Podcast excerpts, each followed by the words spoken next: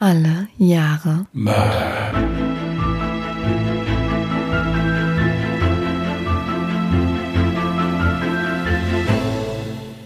Herzlich willkommen zu Alle Jahre Mörder, der True Crime Podcast mit Christian, hallo. Und? Jasmin, hi. Okay, es war schon besser als das letzte Mal. es ist zwar recht ernüchternd für einen Content Creator, aber äh, dieses und bei meiner letzten Folge wurde mehr gefeiert als die Folge selbst. Also gefühlt, nein, das Stimmt. jetzt nicht. Aber äh, ja, deswegen ist das jetzt der sinnvolle Beitrag, den ich heute zu diesem unserem neuen Werk leisten kann. Ja, und wird mich dann jetzt auch ins Bett legen. Also Jasmin macht den Rest und ich schicke euch dann eine WhatsApp, wie es mir gefallen hat und so und dann geht's weiter. Du sagst, das ist jetzt quasi sowas wie ein Signature-Move hier in unserem Podcast. Ja, also so will ich das jetzt. Ich, ja, doch, ja. Also eigentlich nein. Ja. Eigentlich nein, aber ja doch. Ja. Schön, dass wir uns da einig sind. Kennst du das nicht? Ehrlich gelogen. Ja, doch. So, schön, dass ihr wieder eingeschaltet habt. Wir haben wieder einen Fall vorbereitet. Wir ist in dem Kontext Jasmin Genau. und ich werde ergriffen zuhören. Ansonsten gibt's irgendwas Neues zu berichten, was wir noch dringend irgendwie jetzt hier mitteilen müssen, also wo sowas Spannendes irgendwie. Wir haben ja noch ein bisschen weiter geplant, was unseren YouTube-Kanal angeht für alle Jahre Mörder. Jetzt ist die Frage, möchten wir das schon spoilern an der Stelle oder eher nicht? Ach doch, können wir eigentlich machen. Ich finde, das ist doch so eine schöne Sache. Das darfst du machen. Das darf ich diesmal machen, okay. Ja, ich war schneller. Habt ihr es gemerkt? Ja, also wir haben ja lange hin und her überlegt, was wir denn euch auf diesem YouTube-Kanal präsentieren können, was für euch tatsächlich nach wie vor noch spannend ist, was vielleicht auch ein bisschen was Neues beinhaltet oder eben nicht. Wir müssen das Ganze natürlich auch abwägen, wie viel Zeitaufwand dahinter steckt, ob wir das so bewältigt bekommen oder nicht. Wir sind ja beide noch ein bisschen berufstätig und haben auch noch andere Hobbys. Aber ich denke, wir haben einen super Mittelweg gefunden, denn wir haben uns dafür entschieden, dass wir sowas wie eine kleine Kurzfassung zu unseren True Crime Fällen machen. Und das Ganze eben nicht so vorgetragen wie hier in dem Podcast, sondern ja, einfach so frei Schnauz. Kann man frei Schnauz sagen, oder? Ja, also es wurde halt des Öfteren mal äh, geschrieben, ob es möglich wäre, nochmal auf was einzugehen oder sowas. Und dann haben wir uns halt überlegt, okay, sollen wir uns jeden Fall nochmal einzeln vornehmen und sollen nochmal so nach anderen Hintergrundinformationen suchen, die vielleicht sich noch auftun, wenn man noch mehr da im Netz rumwühlt. Ist aber halt das Problem dabei gewesen, ja, ist, ist dann doch etwas aufwendig und wir haben ja dann auch noch die Fälle, die wir hier dann vorbereiten wollen und das ordentlich machen wollen. Ja, es wird im Prinzip ein Talk sein und wir machen es auch so, dass wir das nicht über Skype machen, sondern wir treffen uns dafür und hocken uns wirklich brav nebeneinander vor die Kamera. Und dann machen wir mal so eine Kurzfassung davon. Ob da noch irgendwas anderes dazukommt oder so, müssen wir mal gucken. Das, wir fangen jetzt einfach mal so an. Das ergibt sich wahrscheinlich auch spontan Genau. dann. Hm. Und dann schauen wir einfach mal, was dabei rumkommt. Freuen tun wir uns auf jeden Fall drauf. Grobe Zeitplanung des Ganzen. Äh, wir treffen uns. Also jetzt am Wochenende. Ähm, aber wir müssen das, wie gesagt, erst noch aufbereiten, alles und so. Also wir haben vor, es im November auf jeden Fall noch zu schaffen. Genau, wir peilen einfach mal Mitte November an. Genau, Mitte November oder Ende November. Wir gucken mal, wie es wie es wird. Aber es, es wird auf jeden Fall in naher Zukunft so sein. Wir werden euch aber dann auf jeden Fall informieren. Deswegen schön Instagram und Twitter und so. Ich wollte es gerade sagen, perfekte Überleitung zu unserem Instagram- und Twitter-Profil, ne? Also wer uns noch nicht folgen sollte, wir sind auf Instagram zu finden unter @allejahremörder mit OE geschrieben und auf Twitter unter @allejahremorde. Genau. Das ist noch und dann können wir uns im Prinzip bei 5000 Abonnenten bedanken. Das hat uns sehr gefreut. Nachdem wir dann mal gelernt haben, wie man die Abonnentenzahlen bei Podigy abliest, ja, äh, weil äh, ich persönlich da irgendwann dann auch äh, ein bisschen resigniert habe, weil das ich, ich, ich konnte mir nicht erklären, wie wir es geschafft haben, dann innerhalb von zwei Stunden 300 Abonnenten dazu bekommen oder zu verlieren. Bis Jasmin dann mal gesehen hat, dass ich mir grundsätzlich immer nur die sieben Tagesstatistik angucke. Ähm, 30 Tage Statistik, oder? oder 30, ich weiß nicht, was standardmäßig eingestellt war. Jedenfalls konnten wir da gar nicht mehr bekommen. Also das, also zumindest nicht bei der Größe, die wir haben. Äh, genauso war es mir auch nicht klar, dass wenn jemand einen Podcast sich angehört hat, wie dann dem so seinen Anhören dann auf einmal fehlen konnte. Aber jetzt haben wir, jetzt beherrschen wir das System, zumindest wissen wir, wo wir nachgucken können. Genau. Und auf jeden Fall vielen, vielen Dank dafür. Hat uns, freut uns unheimlich auch die vielen Rückmeldungen, die wir kriegen. Ist wirklich sehr, sehr nett, macht unheimlich viel Spaß. Und Dankeschön. Ja, auch von meiner Seite natürlich nochmal ganz liebes Dankeschön an 5077 Abonnenten. Gut, das soll's mit dem Erfreulichen jetzt gewesen sein, weil ihr seid ja nicht hier, um euch zu erfreuen, sondern wow. äh, Entschuldigung, den musste ich jetzt bringen. Ja. Ähm, ich würde sagen, Jasmin, legt mal los. Mhm. Und dann wünschen wir euch gute Unterhaltung. Ich erzähle euch heute von dem Pfahlmörder aus Hagen aus dem Jahre 1979. Dazu zunächst wieder eine Triggerwarnung. In meinem heutigen Fall geht es um Vergewaltigung und sadistischen Mord. Dieter F. sieht eigentlich ganz harmlos aus.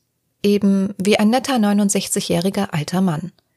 Er trägt eine Brille, einen weiß-blauen Ringelpullover und eine gelbe Strickmütze, die nicht über seine Ohren reicht, sondern lediglich seinen Schädel bedeckt.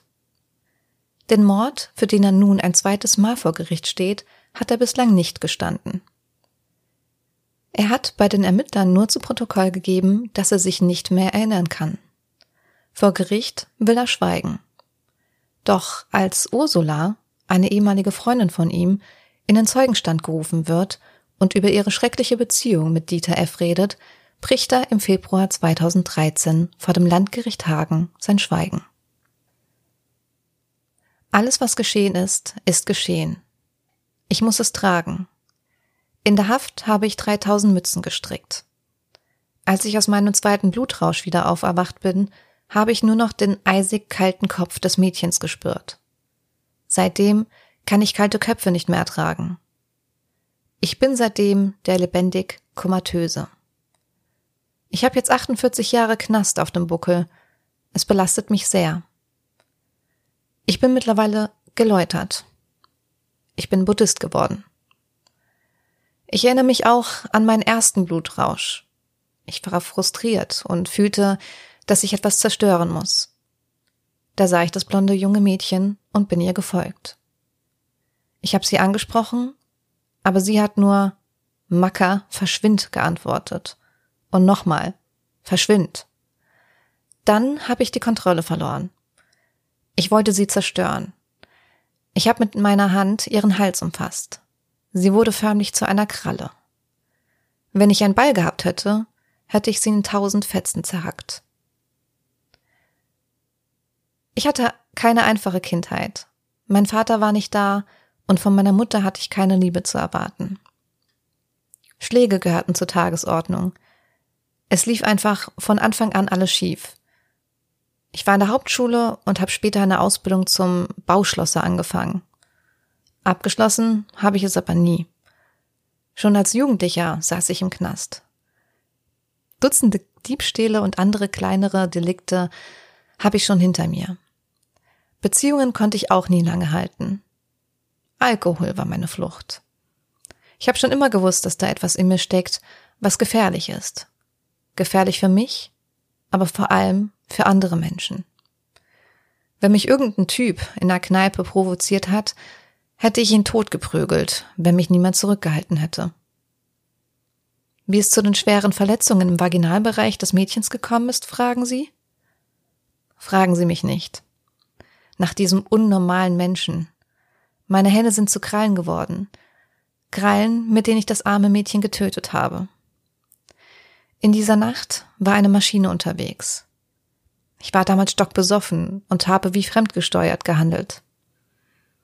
Es tut mir leid. Ich fühle mich nicht schuldig, aber ich schäme mich sehr. Ich bin eigentlich nicht gefährlich, aber dieser Teil von mir, den ich nicht beherrschen kann, es ist besser, wenn sie mich töten. Denn das ist der einzige Weg, diesen Teil loszuwerden. Es tut mir leid. Es quält mich sehr. Es tut mir leid. Ich halte das auch nicht mehr aus. Ich mache jetzt Schluss. Ich habe alles gesagt, was ich sagen kann. Mit diesen Worten gesteht er den Mord an Brunhilde E. Vermutlich wirst du jetzt dem ganzen Geständnis nicht wirklich folgen können und noch ein paar Fragezeichen vor dir haben. Ja, es ist zum einen wieder so, dass da wieder so diese prägnanten Worte Blutrausch und ich war nicht ich selbst mhm. fallen, wo man ja schon in etwa dann wieder sehen kann, in welche Richtung es gehen könnte. Aber ja, es, es ist ein Mord gestanden worden, das auf jeden Fall. Mhm. Aber jetzt der Zusammenhang, der wäre jetzt ganz interessant, aber ich denke, den wirst du uns jetzt auf jeden Fall näher bringen. Deswegen. Ganz genau. Das war ein Originalprotokoll oder hast du das jetzt so übernommen? Äh, gut, dass du fragst, denn tatsächlich liegen mir aus dem Geständnis auch hier mal wieder so ein paar Zitate vor. Ein paar Dinge habe ich jetzt quasi selber aus dem Kontext mir selber dazu getextet. Einfach damit man als Zuhörer schon so ein bisschen eine Idee davon hat, ja, wer der Täter überhaupt ist. Alles klar. So wirr, wie ich es jetzt vorgetragen habe, so wirr war auch tatsächlich das Geständnis. Er ist wirklich von der Tat selber dann plötzlich zu seiner Kindheit gesprungen, dann wieder zurück zur Tat. Also dieser Mensch war halt, wie gesagt, ja, generell ein bisschen wirr unterwegs und dementsprechend sah dann auch das Geständnis aus es hat sich für mich dann auch teilweise so angehört, als würde er dann versuchen, die Tat damit zu rechtfertigen. Mhm. Ja, das hat er auch. So ein bisschen. Das hat man öfters, das, also man liest es öfters, sagen wir so, oder man hört es irgendwie halt im Berichten oder sowas, dass äh, Täter dann gleich, wenn sie etwas gestehen, dann gleich versuchen, das zu sagen, warum sie das, warum das ja nur so werden konnte, dass sie ja eigentlich gar nicht schuld daran sind, sondern mhm. schlimme Kindheit, was ja durchaus auch wahr sein kann. Ja. Ja. Ja, natürlich. Erstens das, dann schiebt er es auf seinen extremen Alkoholkonsum und ja. er besteht ja auch auf die Tatsache, dass es eben einen Teil in ihm gibt, den er selber ja nicht kontrollieren und selber nicht verstehen kann, weil eigentlich ist er ja gar nicht so. Aber wie gesagt, wahrscheinlich werden jetzt bei den Zuhörern noch ein paar Fragezeichen im Kopf sein und deswegen kommen wir jetzt auch überhaupt mal zu den Taten an sich. Dann mach mal Ausrufezeichen daraus. Wir gehen zurück in das Jahr 1979. Der 9. Januar ist ein verschneiter, kalter Tag in Hagen. Die 18-jährige Brunhilde E. möchte am Abend eigentlich nicht mehr ausgehen, lässt sich aber von ihren Freunden doch noch überreden. Sie treffen sich im Pilzsalon, eine Kneipe am Hauptbahnhof, die nur 900 Meter von ihrem Elternhaus entfernt liegt. Sie verbringt dort einen netten Abend trinkt mit den Gästen ein paar Bier und entschließt sich gegen zwei Uhr wieder nach Hause zu gehen. Doch Brunhilde wird dort niemals ankommen. Auf dem Heimweg wird sie überfallen. Ihr Angreifer vergewaltigt sie auf offener Straße und tötet sie anschließend auf brutale Weise. Dann zerrt er sie unter einen orangefarbenen VW-Käfer und lässt sie dort, wie ein Gegenstand, den er nun nicht mehr gebrauchen kann, liegen. Um 2.25 Uhr entdecken zwei Passanten, die gerade von einem lustigen Abend aus der Kneipe wieder heimkehren wollen, ihre Leiche. Die Ermittler gehen davon aus, dass der Täter Brunhilde E. nach Verlassen der Kneipe gefolgt sein muss, sie überfallen und direkt auf dem Bürgersteig neben den Käfer vergewaltigt haben muss. Auch ist noch unklar, ob er dabei Werkzeuge einsetzte, da die Leiche von Brunhilde E. völlig entstellt war und der Unterleib auseinandergerissen wurde. Sie hat Verletzungen, die aussehen, als seien ihr diese mit einem Pfahl zugefügt worden. Ich muss jetzt mal als kurze Verständnisfrage. Das Ganze war vor der Kneipe. Also, also in, Nicht in direkt vor Nähe. der Kneipe, ja, ja, aber auf dem Heimweg, ja. Quasi auf offener Straße. Ist ja, also das finde ich jetzt schon unheimlich krass. Also auf ja. offener Straße. Äh das Interessante ist, im nächsten Satz wollte ich genau darauf eingehen, dass das halt eben mitten auf der oh, offenen Straße stattgefunden oh, Entschuldigung. Dann habe ich nichts, dann habe ich nichts gesagt. Kein Ding, alles gut. Die Tat ereignete sich zwar mitten in der Nacht, jedoch sind die Straßen in der Hagener Innenstadt freitags nie völlig leer. Es war dem Täter also vermutlich völlig egal, ob er erwischt werden konnte. Er handelte sehr impulsiv. Du könntest also übrigens auch ein sehr guter Ermittler sein, dass du das jetzt auch schon so gesagt hast. Meinst du, ich sollte in die Richtung nochmal angreifen? Nein, ich bleibe lieber Absolut. hier bei euch sitzen. Die Leiche von Brunhilde E. wird in der Gerichtsmedizin obduziert. Neben erheblichen Schlagverletzungen in Gesicht und Brustbereich wurden Verstümmelungshandlungen in dem Genitalbereich des Mädchens vorgenommen. Der Täter hatte also den Drang, die Frau in ihrer Weiblichkeit zu vernichten. Die Polizisten machen insgesamt 100 Zeugen ausfindig und befragen diese. Auch wird das Umfeld von Brunhilde E. auf mögliche Verdächtige untersucht.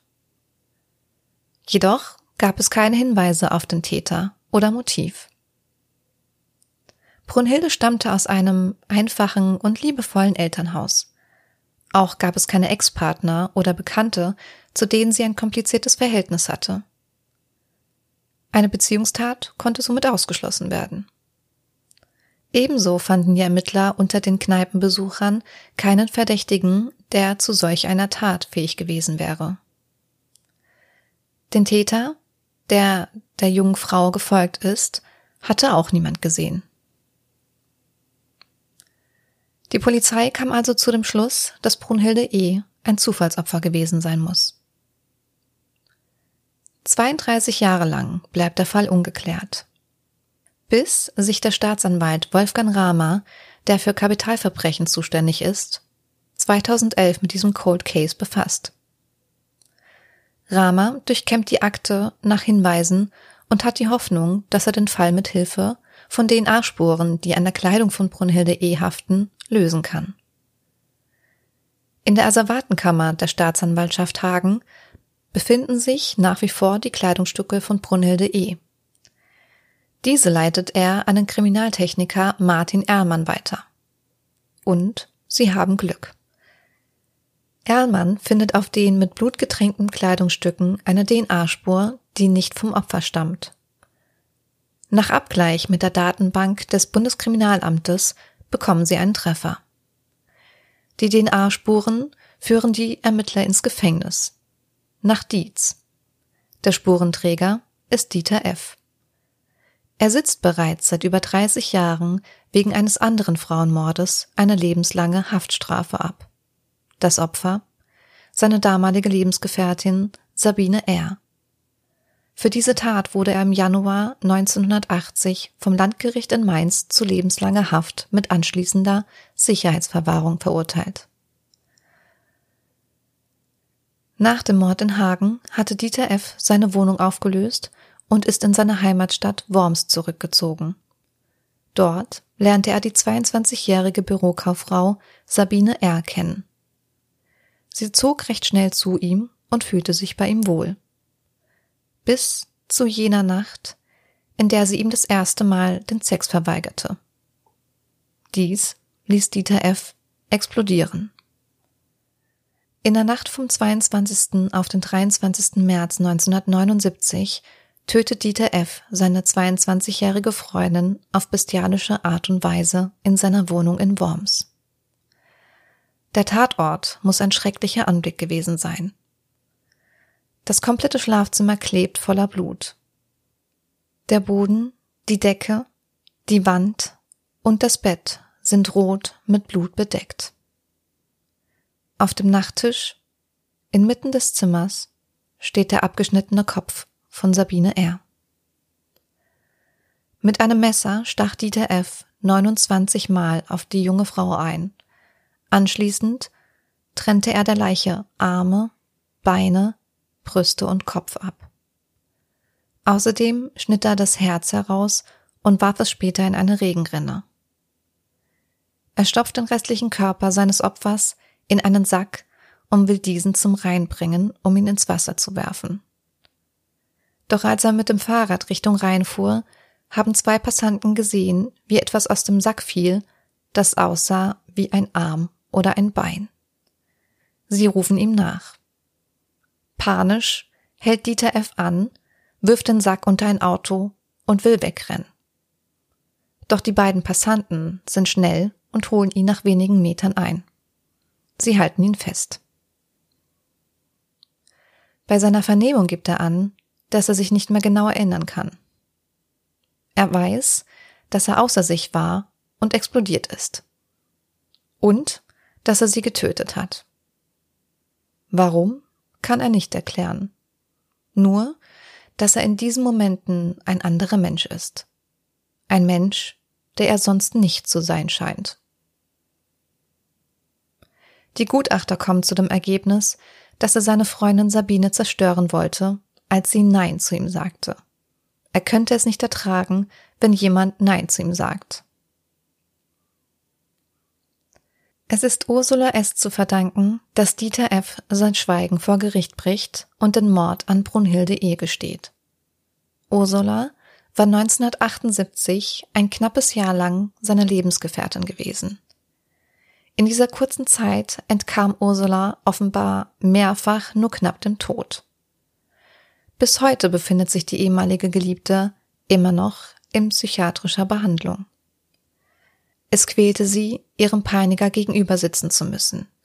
Den Blick hat sie dabei auf den Boden gerichtet und schaut ihn nicht ein einziges Mal an.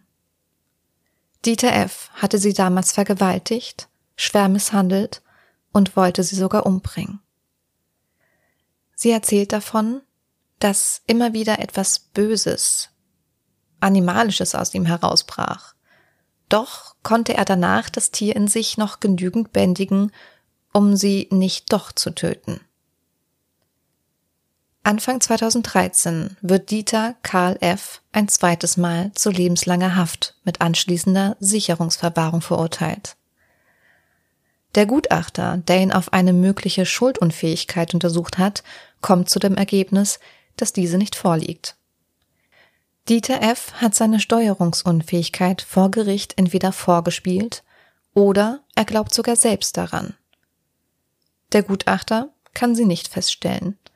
Er sagt, es mag sein, dass da etwas in Dieter F. ist, das ihn rasend vor Hass und Wut werden lässt. Aber er ist nach Meinung des Psychiaters imstande, es unter Kontrolle zu halten. Und zum Abschluss habe ich noch eine Sache, was ich so traurig finde. Ich meine, der Fall wurde ja so ewig lange nicht aufgeklärt. Das Schlimme ist, die Mutter ist noch vor 2011, leider habe ich jetzt nicht herausgefunden, wann genau sie gestorben ist, aber die ist auf jeden Fall vor 2011, als die ähm, Ermittlungen wieder aufgegriffen wurden, ist sie schon verstorben. Die Mutter von Brunhilde. Von Brunhilde, ja. Oh, sorry. Von ja, Brunhilde. Ja, von Brunhilde, ja. genau. Und der Vater muss auch irgendwann zwischen 2011 und 2013, also vor der Verhandlung noch gestorben sein. Er hat zumindest noch mitbekommen, dass wohl DNA-Spuren gefunden wurde und dass ein möglicher Täter ausfindig gemacht werden konnte. Aber die Gerichtsverhandlung hat er leider nicht mehr mitbekommen. Und das ist so traurig. Wenn ich mir vorstelle, mein eigenes Kind geht einfach von mir, wird umgebracht auf bestialische Art und Weise. Und man findet einfach keine Gerechtigkeit. Ja, das Schlimme ist jetzt halt auch wieder, dass für diese Taten sind ja beide im Prinzip gleich bestialisch, wenn man es so nimmt. Was ist dafür die Gerechtigkeit? Ja. Ich meine, zum einen jetzt diese zweite Tat. Natürlich ist es ganz wichtig, dass das jetzt noch aufgeklärt wurde und dass man da auch noch einen Täter benennen konnte. Aber mehr als lebenslänglich mit SV geht ja nicht. Richtig. Ja, also ähm, ist das natürlich, natürlich, jeder Mord verdient es, dass ermittelt wird und dass auch ein Schuldiger benannt wird. Das ist allein schon aus, aus, ja, aus Respekt des, des Ermordeten oder auch der Familie oder der Angehörigen, Freunde und so weiter wichtig. Aber bei dem ist es ja jetzt so, wenn der schon 30 Jahre im Gefängnis ist, 69 Jahre hast du, glaube ich, am Anfang gesagt, mhm. ist der alt, ja. Ja. Ähm, ja, man kann jetzt sagen, der wird nie mehr rauskommen, ja. Aber äh, es ist halt hierbei das, das Schlimme im Prinzip, äh, dass es so lange gedauert hat. Gut, es waren vielleicht auch in diesen Jahreszeiten, wo das passiert ist, waren sie halt noch nicht so weit, dass man da Richtig. DNA-Spuren sichern konnte und sonstige Sachen. Da gibt's ja heute auch viel, viel mehr Möglichkeiten, da irgendwas zu machen. Was ich halt heftig finde, dass man als Dieter F. so lange mit diesem Gewissen im Gefängnis sitzt und sagt und nichts sagt, weil, wie gesagt, lebenslänglich mit Sicherungsverwahrung. Also Die Messe ist eh gelesen. Ja. Wenn man es jetzt mal so nimmt. Das spricht halt auch dafür, wo ich mich jetzt der Meinung des Psychiaters anschließen würde, dass der sehr wohl weiß, wie er seine Impulse steuern kann, dass der bestimmt, dass der vielleicht während der Tat dann da in eine mehr oder weniger Blutrausch geraten ist und vielleicht mehr gemacht hat, als er als er wollte. Das kann durchaus sein. Das kann man nicht beweisen. Es war keiner dabei. Mhm. Weiß man nicht. Aber ich finde es halt an, ich finde das halt schon an Kaltblütigkeit ziemlich heftig, dass ich weiß, okay, gut, ich bin jetzt wegen dem Mord hier verurteilt worden, sitze lebenslänglich mit Sicherungsverwahrung und habe noch einen im Petto. Wenn man es jetzt so nimmt. Ja, und dann natürlich so eine hochdramatische Rede da vom Gericht zu halten, ist am besten, wenn sie mich erschießen oder, oder umbringen oder was weiß ich, was er da zum, zum Schluss gesagt hat. Das finde ich jetzt, ja, ist krass, ist ein krasser Fall. Muss man ja. wirklich so sagen. Ich für meinen Teil habe auch nicht verstanden, wenn er eh schon lebenslänglich verurteilt wurde mit anschließender Sicherungsverwahrung, warum er dann nicht einfach den zweiten Mord beziehungsweise ja eigentlich seinen ersten Mord gleich mitgestanden hat, einfach auch um sein Gewissen bereinigen zu können. Wenn er ja jetzt sagt, er wäre geläutert, er ist Buddhist und was ich auch interessant fand, war, für diejenigen, die uns auf Instagram folgen, die werden jetzt vielleicht auch schon das Foto gesehen haben von ähm, Dieter F., diese Mütze, die er trägt diesen Zusammenhang, das fand ich irgendwie so krass, dann herauszufinden, warum er diese Mütze trägt, dass er 3000 von solchen Mützen schon gestrickt hat, weil er einfach nicht mehr mit kalten Köpfen leben kann. Also diese eine Tat, wo er seine eigene Freundin umgebracht hat, die muss schon ganz schön tief in ihm sitzen. Also er verarbeitet es ja immer noch. Das heißt, er ist ja nicht komplett gefühlskalt. Darum verstehe ich nicht, warum er nicht sein Gewissen komplett bereinigen wollt und direkt von Anfang an? Ich denke, weil man sein Gewissen nach so etwas nicht komplett bereinigen kann. Auch wenn ich das jetzt gestanden habe, dass ich etwas getan habe, habe ich es immer noch getan. Ja, ja, natürlich, natürlich. Und das, das ist meiner Meinung nach das Einzige, was man dann sagen kann, das ist die richtige Gerechtigkeit. Hm. Du kannst das gestehen. Du kannst dir deine Strafe dafür abholen und dann ist es gut. Wenn du jetzt einen Diebstahl begangen hast oder so, gut, das ist in dem Sinne jetzt nicht so dramatisch. Im schlimmsten Fall bezahlst die Versicherung, wenn du es verkauft hast oder sowas. Also da hast du jetzt keinem komplett das Leben zerstört mit. Mhm. Diebstahl von geringfügigen Sachen jetzt natürlich. Wenn du jetzt natürlich jemand seiner Existenz komplett beraubt hast, hast du dem auch das Leben zerstört, ja. Nur hier das ist etwas, da kannst du dir von nichts die Absolution holen, selbst wenn du das gestehst. Du hast es immer noch gemacht und das ist immer noch bestialisch und abscheulich und nur aufgrund der Tatsache, dass ich sage, ja, ich habe es ja zugegeben. So nach dem Motto, das ist, das ist meiner Meinung nach die, das ist die Gerechtigkeit, die du nicht abstellen oder beeinflussen kannst. Ja. Leben musst du hinterher damit, dass du das gemacht hast. Und das ist für einige bestimmt noch mehr die Hölle als die Tatsache, dass sie eingesperrt werden. Und das ist auch richtig so. Das ist jetzt ein, eine persönliche Meinung von mir. Also, hm. sag, sag nicht, dass das so ist weil mit dir selber klarkommen, das ist immer am schwersten. Das kennt man ja so auch aus dem privaten Bereich auch. Also Richtig, ja. wenn man eine Entscheidung getroffen hat und weiß, okay, ich habe damit einen anderen jetzt geschadet oder der ist jetzt nicht glücklich darüber, verantworten musst du das vor dir selber und das kann er nicht. Und da wäre für den jetzt jetzt eine eventuelle Todesstrafe, die es hier ja nicht gibt, Gott sei Dank, mhm. ähm, mehr oder weniger eine Erlösung das ist meiner Meinung nach die, das ist die gerechte Strafe, ja. Ja. Wenn es denn so ist und er sich wirklich so darüber Sorgen macht und sich verrückt macht darüber. Das ist das, was er sagt. Das heißt nicht, dass es so ist. Naja, gut. Also man kriegt schon den Eindruck, wenn, wie gesagt, er über diese Mützen, die er da strickt, redet, warum er das tut, wie er sich dabei fühlt. Das hört sich irgendwie schon, also für mich gefühlt zumindest so an. Das kann man vielleicht auch in dem Zusammenhang nochmal sagen, wenn wir zum Schluss über diese Fälle hier reden oder sowas. Es fällt des Öfteren mal auf, dass wir da teilweise eine unterschiedliche Meinung haben oder, mhm. oder uns nicht so ganz einig sind oder so. Das ist aber gerade der Sinn und Zweck, warum wir das immer machen. Weil Richtig. der Fall ist gelöst. Die Meinung, die einzige Meinung, die für diesen Fall wichtig ist, ist die, die das Gericht hatte. Weil da wurde Recht gesprochen.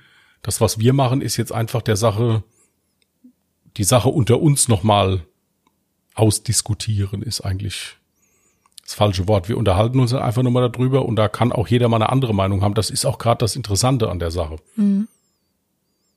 Nur mal so als kurze Erklärung einfach mal so, warum wir öfters uns da nicht einig sind, weil wir uns hierbei auch vorher nicht absprechen. Also wir lesen uns die Fälle gegenseitig vor, die haben wir vorher noch nicht gehört oder sowas. Es sei denn, es gibt so Ausnahmen, wenn was eingelesen worden muss oder so, dann müssen wir vorher schon mal gucken. Ähm, und diese Meinung, die wir zum Schluss hier bringen, die ist komplett neu. Also wir haben da nicht vorher drüber gesprochen oder sowas. Richtig. Das mal so als Erklärung vielleicht so zwischendrin mal. Wobei ich echt auch in diesem Fall dazu sagen muss, ich bin selber ein bisschen hin und her gerissen, weil ich zum anderen auch nicht nachvollziehen kann, warum er eigentlich zu dieser Tat komplett schweigen wollte. Also die Verhandlung ging ja über mehrere Tage und am Anfang hat die Verhandlung auch ein bisschen mediale Aufmerksamkeit bekommen. Das hat sich dann allerdings gelegt, nachdem eben von ihm keinerlei Aussage gekommen ist. Und erst so quasi am letzten Tag, als dann die Zeugin Ursula, also seine ehemalige Freundin, in den Zeugenstand gerufen wurde, erst dann ist er ausgebrochen. Es ist für mich halt jetzt immer schwierig, wenn man jetzt so einen Menschen ja jetzt nicht kennt oder auch, auch nicht mal hört, wie der redet. Man kann ja einiges auch, wie jemand etwas erzählt. Kann man ja auch ein bisschen, also zumindest ich kann da immer ein bisschen was rausnehmen. Ja. Ja. Ja, es kann vielleicht sein, dass in ihm dann Dinge, ja gut, jetzt ist eh egal. So nach dem Motto, dass es dann da, ab da dann der Punkt, wo ich sage, ja gut, was wollen die mir? Ich bin 69 Jahre alt, ich bin eh mein Leben lang jetzt noch eingesperrt, da könnte ich das jetzt auch noch sagen, dann ist es gut. So nach dem Motto. Hier das waren Taten, die von einer enormen Brutalität waren und von einer enormen Skrupellosigkeit und vor, vor eine enorme Verachtung von menschlichem Leben. Ja. Ja. Und das sagt zwangsläufig, meiner Meinung nach, wie gesagt, alles nur persönliche Meinung, etwas über den Charakter von einem Menschen aus. Wenn ich jemanden erschieße, wenn ich jemanden von Auto stoße oder äh, das ist je nachdem eine Bewegung. Ein Schuss ist einmal Finger zu und wenn ich richtig treffe, ist fertig. Ja. Wenn ich jemanden erschlage, erwürge oder so, das ist ein, das ist ein Prozess, das dauert einen Moment. Und dann natürlich jetzt hier auch noch mit, mit unter, unter der zur Hilfenahme von diversen Hilfsmitteln und dann auch noch eine Vergewaltigung natürlich dazu. Das ist etwas, da bin ich ein bisschen mit beschäftigt. Und das sagt halt bei mir schon immer relativ viel über so, über so ein Wesen von so einem Menschen aus, weil, wie gesagt, irgendwann, auch wieder meine persönliche Meinung, irgendwann muss ich mich fangen, mal wieder, muss sagen, also also jetzt ist zu viel. Oder so. Und das ist halt das Problem. Plus natürlich, dass der 30 Jahre lang kein Wort gesagt hat dazu. Und da habe ich dann immer so ein Problem, wenn dann einer nach 30 Jahren kommt und sagt, ich bin dann im Übrigen jetzt geläutert. Das kann durchaus mal der Fall sein, dann tue ich vielleicht dem einen oder anderen Unrecht jetzt. Aber die Statistik spricht eher dagegen, also gegen ihn. Würde ich jetzt mal so sagen. Ja. Das kann ich gut verstehen. Wir hatten aber, glaube ich, somit den ersten Fall, wo ich im Nachhinein nicht sagen kann, hätte das verhindert werden können. In diesem Fall ist es tatsächlich gar nicht so, weil klar, er war bekannt, er hatte auch mehrere Gewaltdelikte hinter sich, er wurde aber für diese auch verurteilt und war ja vorher schon mal im Gefängnis. Er hat also die gerechte Strafe für seine Taten erhalten. Und diesmal gibt es eigentlich nichts, was ihn hätte aufhalten können. Nein, vor allen Dingen, weil das ja jetzt auch, so schlimm wie es sich jetzt anhört, kein klassischer Serienkiller ist. Das eine war eine extreme Form von häuslicher Gewalt, muss man halt so sagen, die dann in einem Mord geendet ist. Und das zweite war, ja, das zweite war eine, war eine sehr, sehr schwere, schlimme Sexualstraftat mit anschließendem Mord. Das war ja jetzt keiner wie, wie Berkowitz oder sowas, der da nach einem gewissen Schema auch vorgegangen ist oder sowas. Hier, das war ja einfach nur die nackte Brutalität. Animalisch ist das richtige Wort dafür, ja. Ja, ich, ich denke nicht einmal, dass der Mord an Brunhilde eh wahrscheinlich geplant war. Es war dann einfach die Reaktion von Brunhilde, diese Abweisung, die ihn zu dieser Tat geführt hat. Ja. Seht ihr, und so sind wir uns zum Schluss von der Folge auch nochmal wieder einig. Insofern. Wir sind uns doch eigentlich fast immer einig. Ja, ja. Das meistens, dass wir uns nicht einig sind. Aber, äh, aber da wirklich fast jedes Mal. Mhm. Möchtest du für mich gerade noch ein neues Jahr auslosen? Ich möchte. Sehr schön. Ich bin auch maximal vorbereitet darauf, ja. Echt jetzt? Ja, was jetzt heißen soll, dass ich das jetzt bei Google eingebe gerade. wow. Jasmin bekommt das Jahr 1959. Oh, Alter, echt?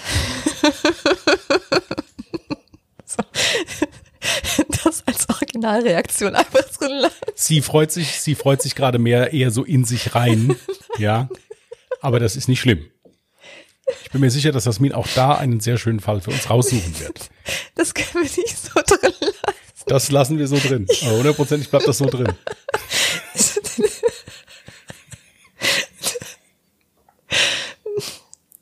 Die Zuhörer müssen doch denken, ich wäre total asozial, wenn ich solche. Das ist, so, das ist egal, nein, das lassen wir so drin. Das macht, das, das, das gibt der Sache eine persönliche Note. Ja, also ihr merkt, ich freue mich schon sehr auf meinen nächsten Fall. Oh Gott, das wird richtig peinlich. Ich werde hier gezwungen, Dinge in dem Podcast zu lassen, die ich nicht gerne drin haben werde. Aber egal. Ähm, damit ihr das versteht, was in meinem Kopf abgeht. Ich habe ein bisschen die Befürchtung, dass die Recherche ein bisschen sich schwer gestalten könnte, weil 1959 waren Ermittlungen natürlich etwas schwieriger ne? als heutzutage. Ich bin gespannt. Vielleicht finde ich einen geilen Fall und ihr, ey, ihr könnt mir auch helfen. Ihr könnt mir ganz einfach helfen, indem ihr über Twitter, über Instagram oder sogar per E-Mail uns einfach eine Mail schreibt mit einem Fall, den ihr uns gerne vorschlagen könnt. Es ist ja schon öfters mal vorgekommen, dass wir einen Fall, der von euch Zuhörern uns vorgeschlagen wurde, genommen haben. War das ein richtiger deutscher Satz? Ich weiß es nicht mehr. Ihr müsst übrigens dazu wissen, es ist, was haben wir heute für einen Tag gehabt? Donnerstag. Jetzt haben wir quasi Freitag. 0.16 Uhr. Es ist sehr spät und ich habe nur dreieinhalb Stunden geschlafen. Und wir waren auch schon ganz fleißig. Wir haben eben schon unseren Livestream gehabt, dann haben wir noch eine Stunde zusammen bei mir auf dem Twitch-Kanal gestreamt und jetzt nehmen wir Podcast auf. Und dafür muss ich sagen, hat Jasmin hervorragend gelesen. Danke. Wir waren auch schnell fertig. Und wir wollen jetzt auch zum Ende kommen. Zum einen will Jasmin das jetzt noch schneiden. Ja. Und äh, wir hören uns hoffentlich, wenn ihr wollt, nächsten Sonntag wieder. Da bin ich dann wieder dran. Ich bin schon ganz Welches Jahr hattest du fleißig. 2002? 2002, genau. genau. Hab ich ein, ich habe ein, hab diesmal einen Fall, der bestimmt auch schon mal in Podcasts vorkam, aber äh, ich gebe mir große Mühe, den unterhaltsam zu gestalten. Ich habe auch schon einen Instagram-Post gemacht mit einem Bild. Vielleicht wisst ihr ja, worum es geht. Ja. Dann wünschen wir euch einen guten Wochenstart. Passt gut auf euch auf. Bleibt gesund. Ist in der jetzigen Zeit ganz, ganz wichtig. Mhm. Ja. Wenn die Dame nichts mehr zu sagen hat. Doch. Macht's gut. Tschüss. Tschüss.